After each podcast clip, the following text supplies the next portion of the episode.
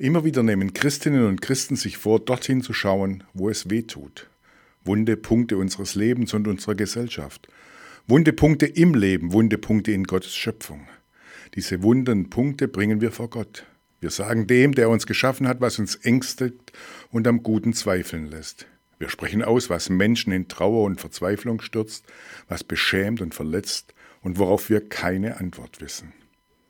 Seit letzter Woche ahnen wir, wie groß und schmerzlich wunde Punkte bei uns selbst in der Kirche sind. Kinder und Jugendliche sind missbraucht worden.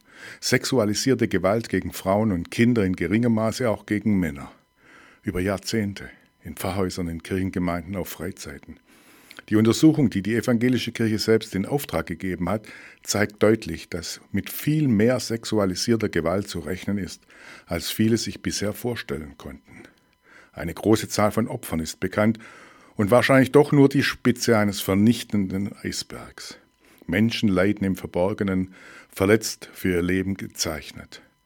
Oft haben die Kirchen und ihre Institutionen ihnen zudem die Gelegenheit zum Sprechen genommen und sich nicht um ihre Wunden gekümmert.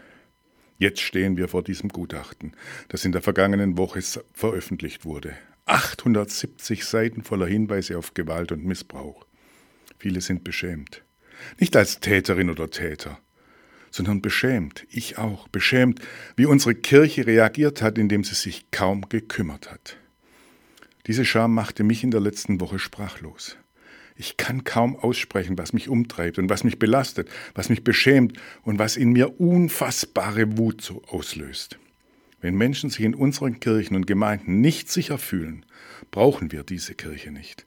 Eine solche Kirche hat keine Zukunft.